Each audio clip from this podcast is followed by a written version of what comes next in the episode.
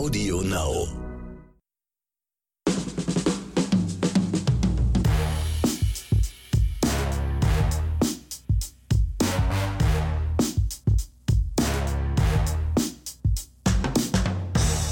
Hallo und herzlich willkommen zu einer völlig neuen Begrüßung hier im Podcast Oscars und Himbeeren. Hier ist euer Hausmeister Ronny Rüsch. Und mein Sidekick Axel Max.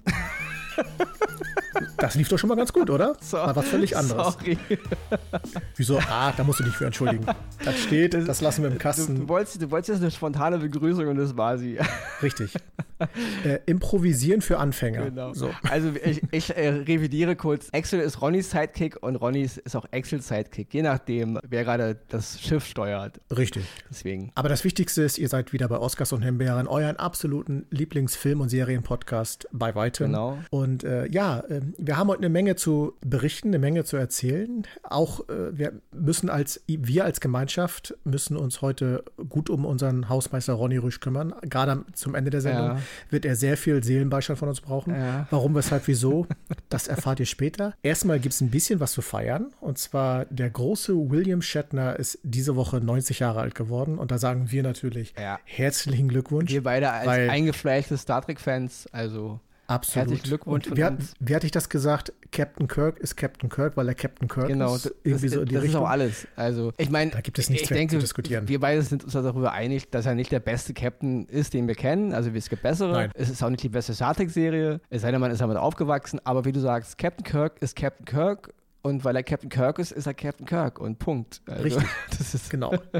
Es ist der Anfang einer großen Geschichte, die ja mittlerweile über Jahrzehnte läuft und äh, uns in diversen äh, Universen und Planeten und alles Mögliche geführt hat. Und ja, deswegen äh, kann man einfach nur, und ich mag einfach diesen Menschen trotzdem. William Shatner ist, äh, egal wo, er, wo ich ihn immer gesehen habe, also was heißt, wo ich ihn gesehen habe, ich habe ihn einmal live gesehen tatsächlich, aber ähm, auch im Fernsehen oder auf äh, YouTube-Kanälen oder sonstiges, er wirkt immer sehr sympathisch. Er, äh, die Sache, wie er sie rüberbringt, wirkt immer, und er ist für 90 Jahre, muss ich immer noch Absolut. sagen. Also er ist immer ein bisschen drüber, finde ich, immer ein bisschen zu ko Ja. aber er ist irgendwie sympathisch auf seine komische Art, nicht?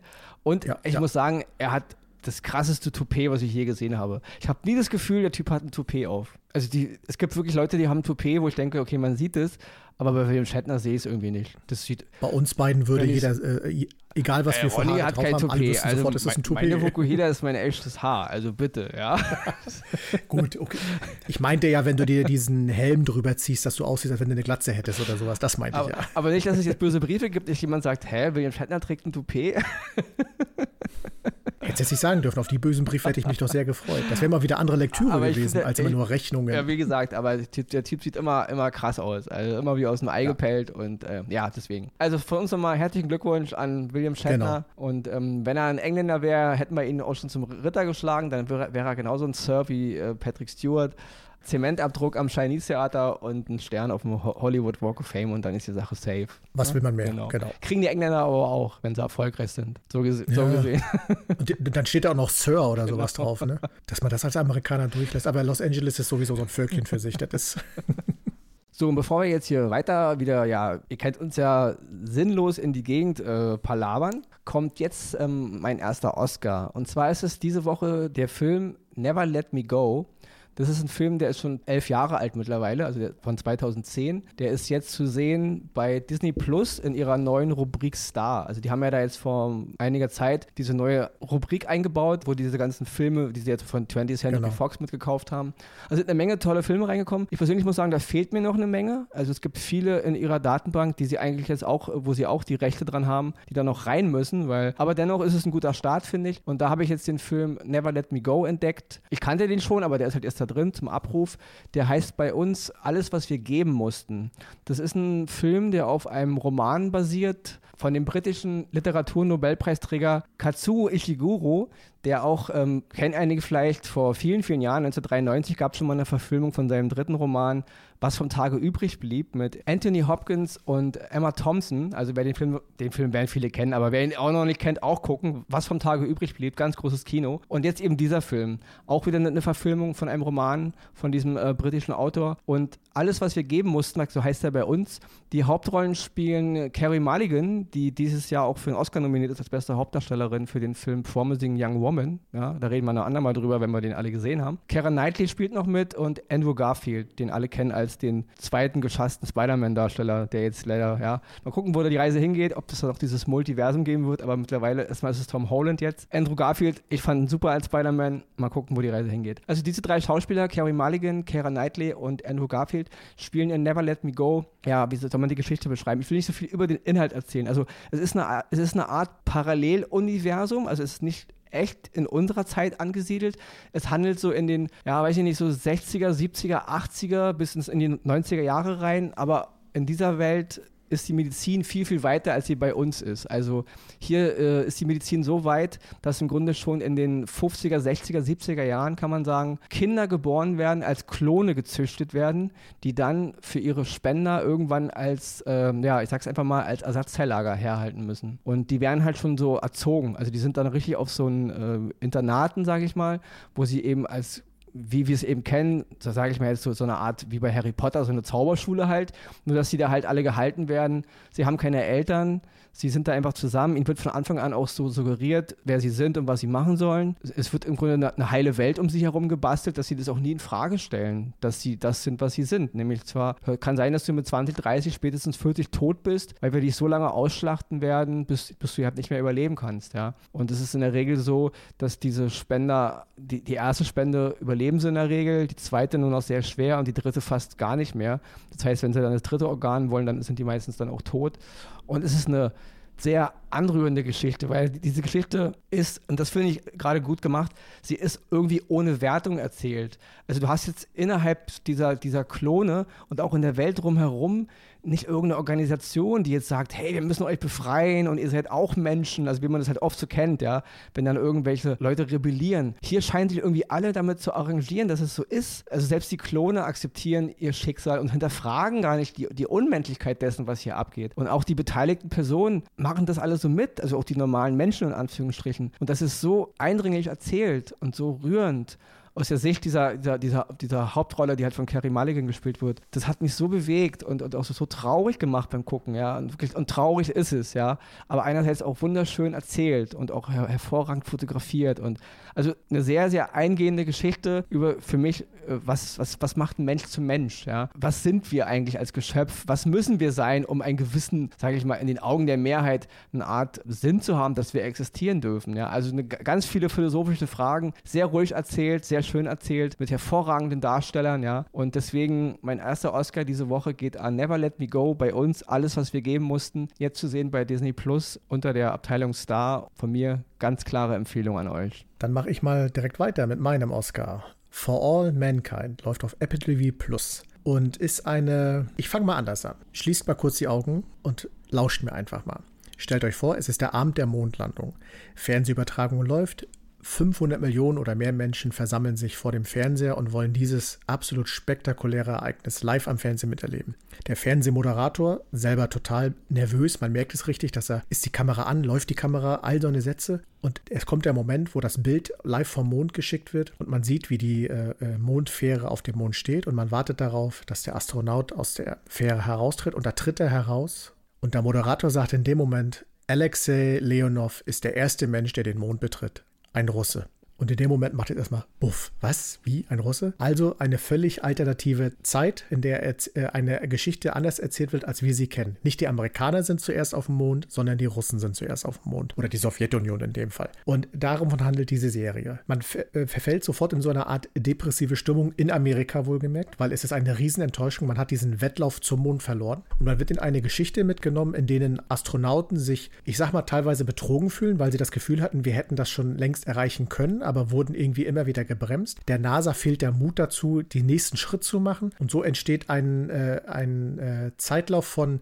Entscheidungen, wo man sich wirklich hinterfragt, Leute, denkt kurz mal drüber nach, was soll das Ganze? Ihr verfallt gerade in eine Depression. Und aus dieser Depression wird aber in den Folgenden nach eine Euphorie, weil das plötzlich in eine Richtung geht, wo ich persönlich sage, das habe ich mir immer gewünscht. Ich bin einer, der zu denen gehört und wahrscheinlich auch der Produzent Ronald D. Moore, darüber kannst du gleich noch mehr erzählen, der sich immer gefragt hat, wir waren damals auf dem Mond. Warum lassen wir den Mond jetzt auf einmal links liegen und schicken, ich will nicht respektlos gegenüber der NASA sein, Altmetall auf den Mars und lassen uns ein paar Bilder vom Mars schicken, wo wir sagen, ja, mag ja alles schön sein, aber da geht es ja irgendwie nicht weiter. Warum lassen wir den Mond links liegen und versuchen nicht weiter diesen Mond zu erobern? Als Basis, als was auch immer da möglich ist. Und das ist das, was diese Serie erzählt. Und das wirklich auf eine beeindruckende Art und Weise. Es geht gerade, ist gerade frisch in die zweite Staffel gegangen. Ich habe die ersten Folgen davon gesehen. Es kommen jede Woche neue Folgen und ich kann euch sagen, diese Serie hat mich wirklich gepackt, mich mitgerissen und mich in eine alternative Zeitschleife geholt, wo ich gesagt hätte, das wäre der perfekte Weg gewesen, um den Mond zu erobern. Und jetzt mal das Wort.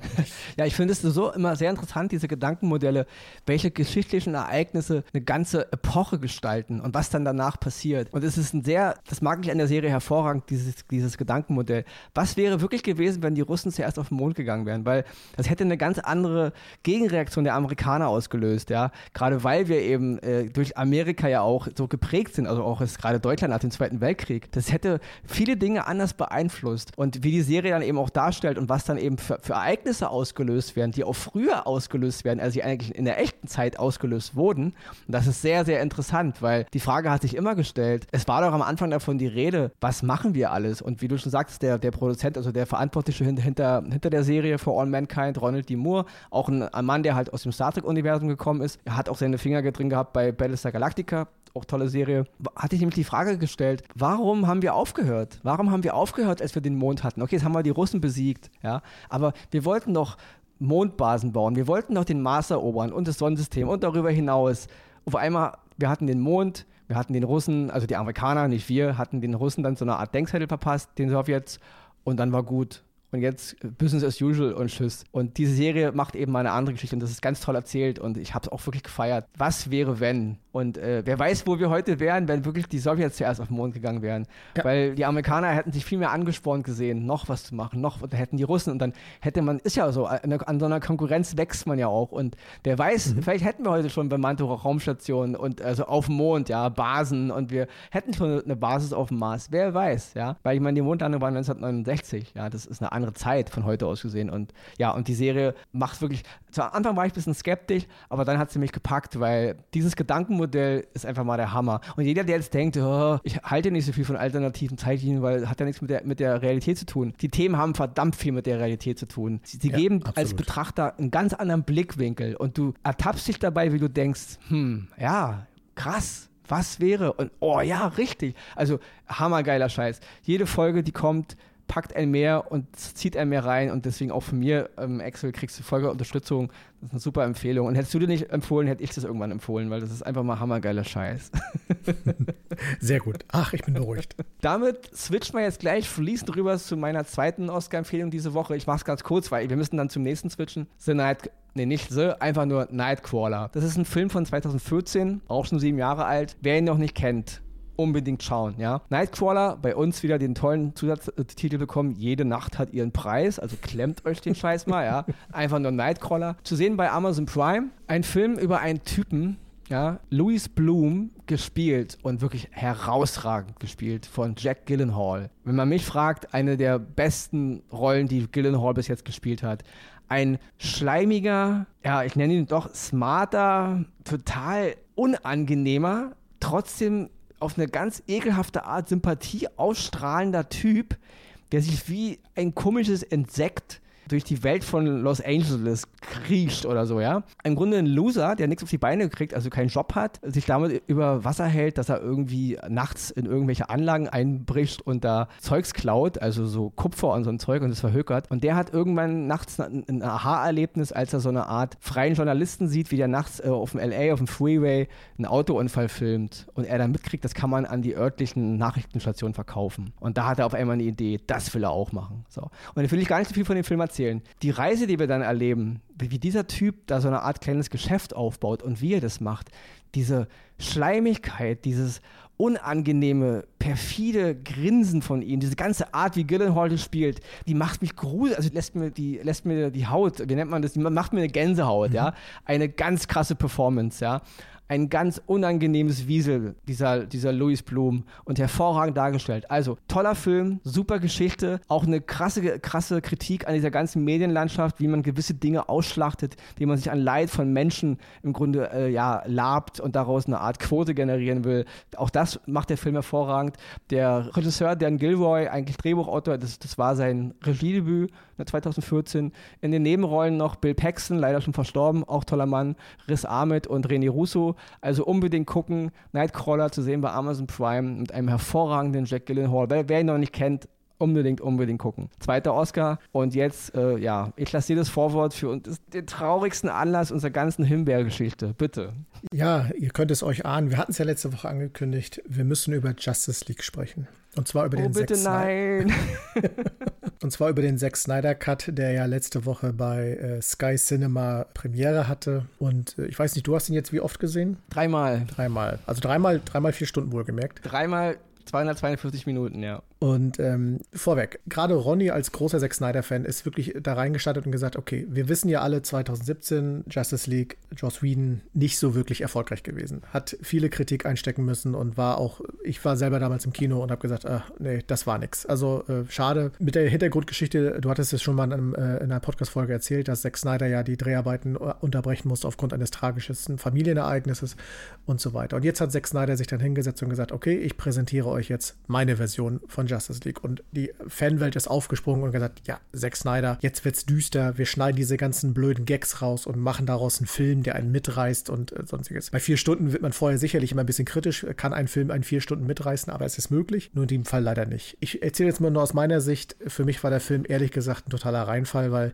es ist zusammengewürfelt, einfach äh, Szenen reingeschmissen worden, wo man sich, äh, wo man echt sich manchmal hinterfragen musste, welchen Hintergrund hat das Ganze jetzt, was soll das alles? Ich, wie, wie soll ich es zusammenfassen? Superman ist eigentlich der Einzige, der wirklich wichtig in diesem Film ist. Flash hätte es sein können, wird aber links liegen gelassen. Aquaman und Wonder Woman sind eigentlich nur für den Schönheitsfaktor da, beziehungsweise auch Wonder Woman für die, für den, für die Intelligenz in dem Film. Und Batman, gib ihm im Rollstuhl, schieb ihn in seinem Schloss zurück und alles wird gut. Viel mehr kann ich dazu eigentlich gar nicht sagen. Es, es war äh, der Steppenwolf, den ich sowieso schon immer sehr kritisch gesehen habe, weil mir eigentlich schon der Name auf den Sack geht. Den fand ich in dem 2017er Variante um Längen besser als das, was jetzt präsentiert wurde. Jetzt, außer sein Anzug, der glitzert jetzt ein bisschen mehr und hat ein paar Stacheln mehr, aber viel mehr war das nicht. Ansonsten war er, finde ich, schlechter umgesetzt als in der 2017er Variante. Was man wiederum sagen muss, am Ende der ganzen Geschichte, wo der 2017er Film endete, gibt es dann an dieser Stelle einen Epilog noch hinten dran. Der wiederum der war interessant, der war einladend, der führte uns eine Welt, wo, wo, wo man sagen könnte, okay, in die Richtung könnte es gehen durch Träume, durch aber auch Auftauchen von neuen Charakteren und so weiter. Ob da jetzt Fortsetzungen äh, äh, geplant sind oder nicht, das weiß ich nicht, wird man sehen. Wenn man allerdings diesen Epilog äh, als äh, Basis nimmt, um Fortsetzungen oder das Ganze mal aufzuwerten, ist das ein guter Weg. Aber alles, was davor kam, bei aller Liebe, nein, da ich, ich konnte, also ich hatte, ich habe versucht, das Positive da rauszufinden. Ich habe es nicht gefunden. Und deswegen gibt es von mir eine absolut dicke Himbeere. Und ich weiß, Ronny, du möchtest es nicht, aber die Taschentücher, die neben dir sind, die habe ich dir extra geschickt. Lass es raus, lass uns, lass die Gemeinschaft daran teilhaben. Wir fühlen mit dir. Also mir blutet das Herz, jetzt dem Film, also dem Zack Snyder's Justice League Cut jetzt eine Himbeere geben zu müssen. Dass Axel und ich absolut fast huldigende Comic-Fans-Verfilmungen sind, das haben wir letzte Woche erst klargestellt. Also niemand braucht uns anpissen, wir haben was gegen Comic-Verfilmungen. Absoluter Blödsinn. Genau dass ich ein absoluter Zack Snyder-Fan bin, habe ich auch schon tausendmal thematisiert, ja. Ich halte Watchmen für den besten Comicfilm, der meiner Meinung nach Comicfilm, Grafiknovellenfilm, der bis jetzt gemacht wurde. Ich bin ein ganz großer Fan von Zack Snyder. Ich liebe Dawn of the Dead, ich liebe 300 und ich, selbst die Wächter hier, ähm, den, diesen Animationsfilm mit den Eulen habe ich toll gefunden. Ich mag auch den Film Sucker Punch, ja. Und äh, Batman gegen Superman, gerade den Ultimate Cut, halte ich auch für eine begnadet geile Comic-Verfilmung, ja. Ich liebe den Film vom Anfang bis zum Ende. Die die Stimmung, wie Batman eingeführt wird, wie Wonder Woman eingeführt wird, ja, auch dieser ganze Kampf mit Superman und Batman, mit klein, ja klar, man kann immer nölen, aber ich habe das echt geliebt, ich liebe es immer noch, es ist ganz groß, Doomsday, Lex Luthor, deswegen, niemand muss mir jetzt unterstellen, ich mag Zack Snyder nicht, im Gegenteil. Ich habe damals den Film von Joss Whedon gesehen, 2017, also das Endergebnis angefangen hat natürlich Snyder, dann hat Joss Whedon übernommen. Diese familiären Probleme sind bekannt. Es gab aber auch Querelen zwischen Warner und Zack Snyder, weil die im Zuge des Erfolgs von Marvel wollten die halt Leute hier, ihr müsst nicht so düster, ihr müsst ein bisschen mehr an Marvel. Snyder hat seine eigene Vision, da gab es wohl auch Querelen, macht den Film nicht zu lang, mach ihn nicht so düster. Und deswegen ist Snyder dann irgendwann auch gegangen und hat gesagt, okay, der macht halt euren Scheiß hier alleine. Dann hat Joss Whedon übernommen. Das Ergebnis zwei Stunden Justice League war für meinen Augen damals enttäuschend. Jetzt rückwirkend, jetzt wo ich den Snyder Cut dreimal mir angeguckt habe, ich habe mir zwischendurch auch nochmal den, den Joss Whedon-Film angeguckt. Das Traurige ist, der Snyder Cut wiegt den Whedon-Film auf. Ja, weil es gibt Szenen in den Whedon-Filmen, die er nachgedreht hat, die um längst schlüssiger sind und vom Timing her besser funktionieren, als es leider in dem Snyder Cut funktioniert, weil ich habe das Gefühl, Snyder hat jeden Schnipsel, den er noch gefunden hat von seinem Film, von seinen Dreharbeiten, in diesen Film gepackt. Gerade so die zwei, ersten zwei Stunden, die sind, die sind wie ein Mosaik. Also es, es entwickelt sich keine richtige Geschichte. Ja? Man braucht ganz viel Background-Wissen, was man ja schon hat. Und man hat auch den Joss Whedon-Cut im Kopf. Und deswegen ergibt einiges einen Sinn. Aber wenn dieser Film so, wie er ist, ohne den Whedon-Cut auf den Markt gekommen wäre, hätten doch alle gesagt, ja, es ist lang, es hat auch was, aber was, was erzählst du uns da eigentlich, ja?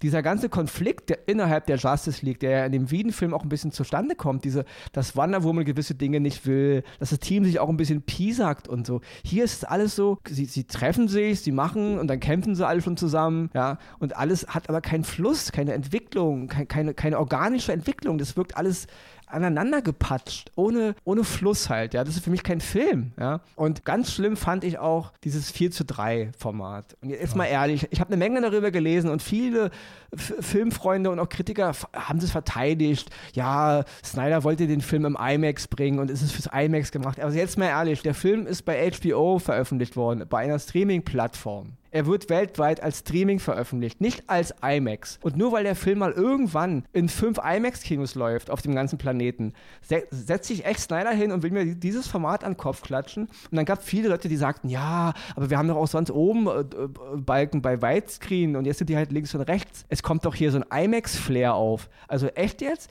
Scheißegal, wie groß mein Fernseher ist oder mein Beamer, ja. Das ist kein IMAX-Flair, ja. Ich gucke mir da auch nicht eine, eine, eine alte Folge von Miami Vice an oder von Dallas, ja, oder von äh, Married with Children, mach die auf meinen Beamer und hab dann IMAX-Flair. Also was ein Blödsinn. Das hat null IMAX-Flair. Das hat einen Grund, warum Snyder Man of Steel und äh, Batman gegen Superman im Widescreen gedreht hat. Es hat einen Grund, warum George Lucas Star Wars damals und auch immer noch in Widescreen, warum Kubrick 2001 und wir gehen ganz weit zurück zu den allerersten Widescreen-Filmen, ja, David Lean und so. Es hat einen Grund, warum der Lawrence von Arabien im Widescreen gedreht ist, weil so funktioniert unser Auge auch, ja. Wenn wir auf Landschaften gucken, wenn wir in der Wüste stehen oder auch auf dem Mars oder auf dem Mond, wir gucken ja über den Horizont. So ergibt sich Größe, so ergibt sich ja, die Weite des Kinos. Es hat einen Grund, warum die Kinos mal irgendwann von Stummfilmkino zu Ton Ton und irgendwann sind die Leinwände auseinandergegangen. Dieses weite Feeling, es hat einen Grund, warum das so aussieht. Und mir das ist als Superheldenfilm auf, um, um, die Ohren oder auf die Augen zu knallen. Und dann auch die ganzen Verteidiger dieses Formats. Also ist doch nicht euer Ernst. IMAX-Kino-Flair? Echt? Auf dem Fernseher? Zu Hause am Beamer? Echt jetzt? Ja, es ist ein, wenn ich im Kino sitze und dieses Format sehe, ergibt das vollkommen Sinn. Ja, obwohl vieles IMAX ist auch 16 zu 9. Ja, ist nicht alles 4 zu 3. Aber im Fernseher, was, was hat Snyder da bitte geritten? Und ich habe das echt alles verglichen. Auch den, ja, diesen 16 zu 9 Modus von dem Wieden-Film viel, klar, das Format ist da, es fehlt wirklich rechts und links nur minimal was. Man hat eben oben und unten mehr Bild, aber man hat überflüssiges Bild, was ja im IMAX-Kino einen Sinn macht, wenn ich da auf diese Leinwand gucke und das auch nicht im Grunde mit meinem Auge nicht alles erblicken kann, weil es zu groß ist. Aber auf dem Fernseher ist es ein Witz. Es hat sich fremd angefühlt, es hat überhaupt nicht funktioniert und, und dann halt auch diese ganze Art, wie auch die äh, Charaktere da jetzt eingebaut wurden. Steppenwolf kriegt ein bisschen mehr Background, okay, aber diese ganze Darkseid-Geschichte, die wirkt überhaupt nicht organisch. Die wirkt an den Haaren herbeigezogen. Es hat einen Grund, warum die Marvel-Leute Thanos über viele Filme hinweg im Abspann Credits eingebaut haben. Mit kleinen Szenen haben sie das Universum langsam konzipiert, ja. Und es kann doch nicht sein, dass man jetzt hier mittendrin in einem Film kommt Batman gegen Superman und hauen sie auf die Fresse und im nächsten Film werden tausend Charaktere eingeführt und Darkseid und alles fühlte sich an, das, das, hast du auch schon gesagt, wie so eine Guardians of the Galaxy, Ronan, Thanos-Kopie und da hast du auch vollkommen recht wir wissen um den Background der DC-Comics. Wir wissen, dass diese Charaktere in den Comics alt sind und schon in den 70ern entstanden sind. Und ich glaube sogar, dass Darkseid auch vor Thanos äh, entwickelt wurde. Ändert aber nichts daran, dass die Marvel-Filme da sind, seit Jahren da sind. Und dann so plump, ja, das da so einzuführen, mit so einer brachialen, als würde man mir echt mit, mit, mit dem Vorschlaghammer von Hammer hauen, äh, vom Kopf hauen. Hier ist jetzt Darkseid und hier ist jetzt Steppenwolf und das ganze Universum und die Mutterboxen und Ditte und Ditte und das Antileben und Bum und das alles in drei Sekunden und Also bitte, das erschlägt einen doch. Und es ergibt auch als Film überhaupt keinen Sinn. Und warum wir den Film eine Himbeere geben und warum ich ihm eine Himbeere gebe, hat einen ganz krassen Grund. Weil ich von Zack Snyder mehr erwarte als das. Ja. Zack Snyder hat kein Geld dafür genommen von Warner Brothers. Er wollte einfach nur die künstlerische Freiheit, seinen Cut zu machen. Die absolute Freiheit, was man ja auch in diesem furchtbaren Format sieht. Wer das feiert, soll es feiern ich als Cineast und als Mensch, der gerne Filme guckt und gerade Science-Fiction, Fantasy, Comic-Verfilmungen. Und da kann Zack Snyder mir erzählen, was er will. Er hat seine Filme immer in Widescreen gedreht. Und die Frage ist, warum? Also erzähl mir doch nicht, dass wenn du das, wenn du das Format geiler findest, hättest du alle deine Filme in 4 zu 3 gedreht wegen dem IMAX? Willst du mir echt erzählen? Verarsch mich nicht, ja? Also, es ist Zack Snyder. Er hat die absolute künstlerische Freiheit. Vier Stunden macht er jetzt. Und das ist echt dein Konzept der Soundtrack ist ja mal wohl das dümmste und ödeste, was ich je gehört habe. Batman gegen Superman, wo noch Hans Zimmer die Finger, äh, die, die, Finger mit dem Spiel hatte. Hammergeiler Soundtrack. Dasselbe gilt für Man of Steel, beide von Zack Snyder. Hier, die einzigen Musikstücken, die haften bleiben, sind das Man of Steel Sam, was wir schon kennen, mhm. und Wonder Woman. Ansonsten ist die Musik ödeste. Es klingt wie, wie aus einem billigen Computerspiel, ja also von 1980, ja. Selbst die Animationen wirkten für mich wie in so einem Computertrailer, wie so ein, ja, irgend so eine Fantasy-Mutantengruppe kämpft gegen eine andere Fantasy-Mutantengruppe. Das hat keinen Fluss gehabt, das hat kein, hat mich null gepackt, ja. Alles ist bunter, dunkler, 4 zu 3, blink, blink, blink, ja, und das ergibt überhaupt keinen Sinn. Und auch diese ganze Problematik auch mit Batman, der in Batman gegen Superman so eine Art Sidekick-Charakter hatte. Weil wer ist Batman? Ich meine, Batman ist ein Mensch. Und dann fragt Flash ihn ja auch, was ist denn deine Superkraft? Ja, ich bin reich. Ja, genau, das ist es. Du hast keine krasse Superkraft. In Batman gegen Superman funktioniert noch einigermaßen, weil dieses ähm, mit dem Kryptonit, was er da benutzt und so, ja. Ich fand, es war ein bisschen geiler dargestellt in dem Comic von, von Frank Miller, weil da Batman die, die, äh, das Kryptonit in seine, in seine Rüstung mit eingebaut hat. Das mhm. fand ich ein bisschen cooler, als dieses mit, den, mit, mit diesem Waffenschießen da und dem Nebel, der dann da, okay, ist optischer im Film darzustellen, deswegen äh, darf Abstriche, man kann über Batman gegen Superman streiten, ist trotzdem, ich liebe den Film göttlich, es ist ein hammergeiler Film, aber Batman ist im Grunde, er ist ein Witz im Grunde und das macht sich hier bei Justice League ganz krass bemerkbar. Ja. Was will denn dieser Lappen da gegen diese Kräfte ausrichten? Ich meine, wir haben hier, haben hier Wonder Woman, wir haben hier Flash und wir haben hier Superman und Batman ja, dann kommt er halt mal mit seinem Nightcrawler da rum oder, oder mit seinem Bettmobil und dann schießt er mal wieder ein paar Paradämonen ab, die ich immer auch total öde fand, diese Paradämonen. Warum sehen die Paradämonen eigentlich alle humanoid aus wie ein Mensch? Wenn die aus 50.000 verschiedenen Welten irgendwo vom anderen Ende des Universums Paradämonen gemacht werden, wieso sehen die alle aus, als würden sie von der Erde kommen? Ist eigentlich, die gehen mir voll auf den Sack. Gab es da nicht mal ein paar andere äh, Formen irgendwie? Weil gerade beim, beim, beim Green Lantern Corps, den ja nun alle auch verflucht haben, die Verfilmung davon, die ich übrigens mit rein rein was ich gar nicht so schlecht fand, wie viele Spezies es da gibt. Und die einzigen Paradämonen sind Humanoiden, echt jetzt? Unzählige Millionen von Paradämonen und alle sehen sie gleich aus. Eine total öde Rasse, wirkte wie so ein ja, Computer-Gimmick.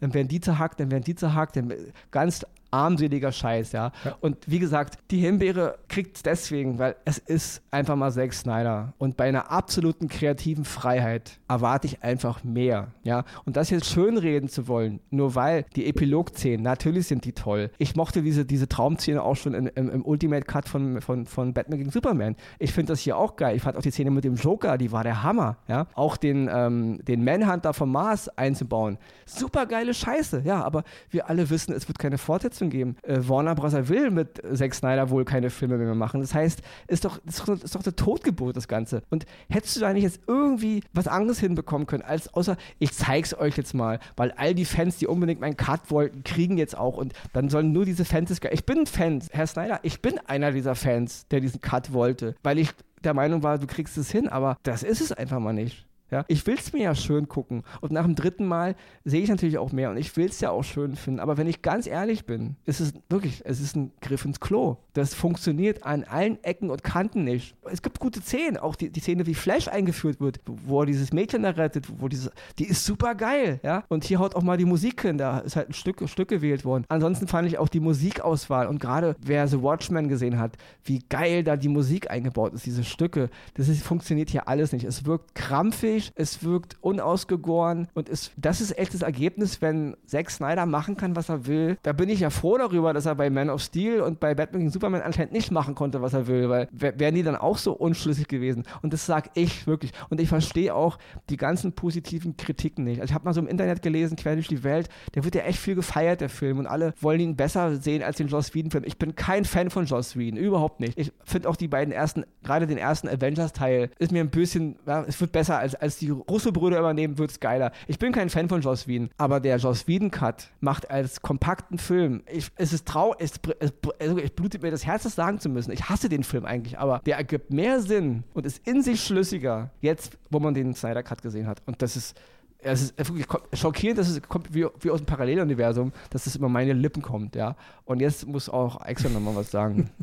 Nein, du, du, hast ja alles erwähnt. Und für die Damenwelt da draußen, äh, Jason Momoa, Aquaman, findet auf in Ronnys äh, Kommentaren bewusst keine äh, äh Rücksicht, weil er ist eine absolut überflüssige Figur in diesem Cut. Das war er auch schon im ersten äh, Justice League. Er hätte, es hätte ihn da gar nicht gebraucht, aber ich weiß, wie, wie groß seine Fanbase ist und ich mag den Schauspieler Jason Momoa einfach total gerne, weil er ein sehr, sehr sympathischer Kerl ist. Aber er war total überflüssig. Also das ist, ja, gut. Aber du hast vieles gesagt, fast alles. Aber sorry, gerade ja. fällt mir noch was ein. Ist ja, ist ja mal so ein Gegen und Nehmen. Ich habe den jetzt nicht, nicht erwähnt, weil ich ihn doof finde. Also äh, über den Aquaman kann man sich ausstreiten, gerade über den Film. Eine Sache, die mir noch ganz teuer gebrannt hat, war diese ganze Sache mit Superman, diese Snyder-Geschichte. Ich weiß, es kommt alles aus den Comics, aber in den Comics ist es irgendwie cleverer gelöst, weil man auch nicht immer diesen Anspruch hat, an, dass alles aufeinander aufbaut und dass alles immer so funktioniert. Aber dieses ganze Gequatsch über den Kryptonier, was soll das überhaupt, ja? Zack Snyder baut Superman hier so auf, als, als wäre er auch im, im Rest des Universums der Beschützer der Erde. Die wissen Scheiß von Superman. Dass Superman auf der Erde gelandet ist, ist ein Zufall gewesen. Das hat sein Vater sich dazu entschieden. Superman und die Kryptonier sind auf Krypton keine krassen Superhelden. Das haben wir auch schon mal, habe ich schon mal erwähnt. Wonder Woman äh, ist auf Krypton Wonder Woman. Flash wäre auf Krypton Flash. Aber Superman wäre auf Krypton einfach nur ein normaler Typ, ja, mit einer krassen Technik, so wie Bruce Wayne. Aber wenn äh, Darkseid auf Krypton gelandet wäre, hätte er äh, Superman an der Wand geklatscht, er hätte ihn nicht mal erwähnt, ja. Dieses ganze Kryptonia-Gequatsche, nur weil durch unsere Sonne dieser Mann aufgrund seiner Zusammensetzung hier halt diese Stärke hat, ist er ja nicht im Rest des Universums dieses starke Wesen. Deswegen, der Kryptonia ist tot und deswegen werden die Mutterboxen wach. Also echt mal jetzt die ganzen Schwächen des Joss Whedon-Films, diesen Steppenwolf, diese Boxen, diese, diese blöde Kopie der Infinity-Steine aus Marvel, wo wir dachten, echt, hätte doch niemals Zack Snyder sich ausgedacht, so ein Blödsinn. Die Schwächen des Whedons-Films sind die Schwächen des Zack Snyder-Films, weil es anscheinend seine Ideen gewesen. Ob, es ist, ja. die Mutterboxen sind auf, klar, die tauchen schon bei Batman gegen Superman am Ende mhm. auf da, ja, als Lex Luthor da mit Steppenwolf kommuniziert, aber dass das so, dieses ganze dumme Universum, wie er es da aufbaut, schon die Idee von Zack Snyder gewesen ist und seinen Drehbuchautor-Freunden, das fand ich schockierend, weil all die Schwächen, die der Whedon-Film hat, hat der Snyder Cut genauso. Weil gerade der Storybogen, das ist echt eine Geschichte. Echt jetzt, ja. Die Mutterboxen, allein die Mutterboxen. Die eine kriegt, kriegen die Atlanta, krass mit Tempel, den anderen kriegen die Amazon, bauen da ein riesen Bauwerk rum mit Wachen tausend Jahre lang und die Menschen verbuddeln ihre Mutterbox irgendwo im Wald, verstehst du? Ja. Zwei Meter unter der Erde. Also die Szene ist ja mal sowas von dumm. Die krassen drei Mutterboxen, die Atlanta und die Amazon machen da einen Kult draus und die Menschen hauen das Ding einfach mal irgendwo in den Teutoburger Wald nach dem Motto, wird schon keiner finden. Ja, also, Liegt und, übrigens bei mir um die Ecke, wollte ich mal so sagen. genau. Die, die liegen bei mir im Keller, die drei Mutterboxen. Und die Darkseid-Typen und auch Darkseid kommen auf die Erde wegen, de, wegen dem Antileben mhm. und den Mutterboxen und dann vergessen sie ihre Mutterboxen und dann vergessen sie den Planeten auf denen sie ihre Mutterboxen ver verloren haben. Vor allem, man darf nicht vergessen, die kommen auf die Erde in Raumschiffen mit einer Technik, die ist unfassbar. Und die werden äh, kriegen von ein paar. Vor, vor tausenden von Jahren. Von ein paar noch recht ungeschulten Amazonen und wie sie Atlantern und äh, okay, vielleicht die Götter, die wir. Ja, die Götter, die, die hatten die vielleicht ein bisschen rein, drauf, ja. aber alle anderen waren eher untrainierte, also ich sag mal, äh, Mittelalterfiguren genau. und sonstiges. Und die werden von denen mal äh, kräftig in den Arsch getreten. Also, ja. ja. Und, und, und, wie gesagt, wie kann man seine drei Mutterboxen auf Planet Erde. Die ja angeblich so wichtig sind ja. im Sol-System vergessen und dann, also nee, vergessen nicht, sie müssen ja fliehen, aber vergessen, wo der Planet ist. Hallo? Wir vergessen, wo wir unsere drei Mutterboxen haben liegen lassen? Also Darkseid ist ja wohl mal der dümmste, böse Superhelden-Schurke, den man sich vorstellen kann. Bleibt also. mir an der Stelle nur noch zu sagen, da gibt es doch was von Ratiofarm. Vielleicht hilft das dann den weiter. Nein. Und jetzt, jetzt finden Schlusswort. Richtig. Ronny ist raus für heute. Nein. Ronny, wie gesagt, wir als Gemeinschaft, wir stehen hinter dir, wir geben dir den Schutz und die Hoffnung und die, äh, das auch wieder auf bessere Filme, auf bessere DC-Comics, äh, Verfilmungen zumindest äh, wieder in der nächsten, in der Zukunft. Damit wir erstmal ein bisschen runterkommen, würde ich sagen, hören wir uns erstmal die Zusammenfassung von der lieben Verena Maria Dittrich an und äh, bis gleich.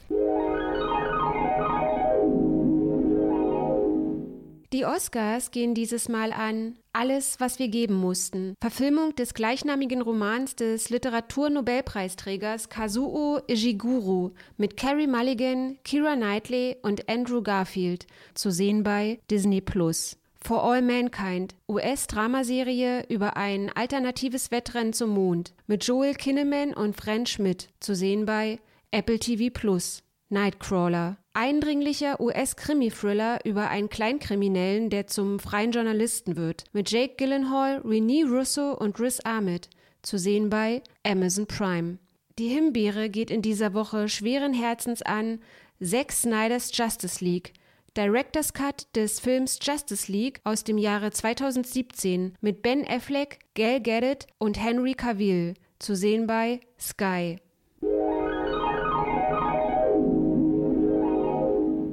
So, und jetzt, wo wir wieder ein bisschen runtergekommen sind, bleibt uns natürlich zu sagen, es hat trotzdem wieder viel Spaß gemacht, euch über die neuesten Oscars und die eine dicke Himbeere zu berichten. Ronny, warst du eben kalt duschen? Geht wieder? Gehe ich gleich, ja, ja. Guck. Ich bin sowieso die letzten Wochen, egal in welchem Podcast ich bin, ist immer irgendwo ein Stück Ronny in Rage dabei. Ja. Also ja deswegen, ja. ja, on fire. Deswegen, es kommen auch wieder ruhige Zeiten. Da bin ich ja beruhigt. Deswegen, äh, vielleicht einfach mal so einen schönen Kinderfilm wieder angucken, einfach mal wieder an die Vergangenheit genau. besinnen und. Ne? Ja, ein bisschen Goonies. Und, und, und E.T. und dann. Genau, die Muppet Show vielleicht wieder. oder so. ja, bleibt uns natürlich zu sagen, ich hoffe, ihr hattet viel Spaß und äh, bleibt uns treu, bleibt gesund, achtet gut auf euch und wir hören uns nächste Woche. Bis dahin, macht es gut. Tschüss. Ciao.